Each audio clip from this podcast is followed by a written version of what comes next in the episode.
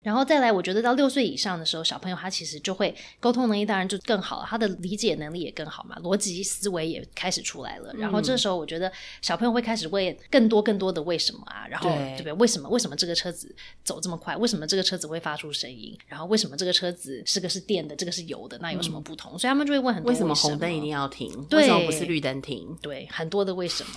但我觉得这个时候就是大人很适合跟小朋友做互动的时候，可以问一些开放式的问题啊。嗯哼，因为他可能说，哎，那为什么红灯要停，绿灯要走？嗯，那大人可以问说，那你觉得呢？你觉得为什么啊？嗯，那小朋友有时候就会提供一些回答。就其实我觉得到小朋友比较大的时候，是我们说的少一点，然后我们问多一些开放式的问题，让小孩自己去思考多一点，然后他再给你一个回答。那这时候你又可以反问他多一点的开放式问题嘛？所以其实到最后，我们讲的其实要。讲出我们自己的想法要少一些，然后问问题去带小孩去思考，说，哎，那可不可能是面向一？面向二、面向三呢？那小孩就想想说，哦，都有可能啊。那到最后其实也不一定有一个正确的回答嘛，是，就是可能都有很多不同的各种可能性。然后我们只是要带小孩去有机会看到说，哦，原来事情不是永远都是只有黑跟白，有些时候有灰、有深灰、有浅灰，有时候还不小心混进来了可能红的、蓝的、别的东西、别的元素。嗯，所以我觉得在批判性思维这件事情上面，其实我们是让小孩从很小的时候，其实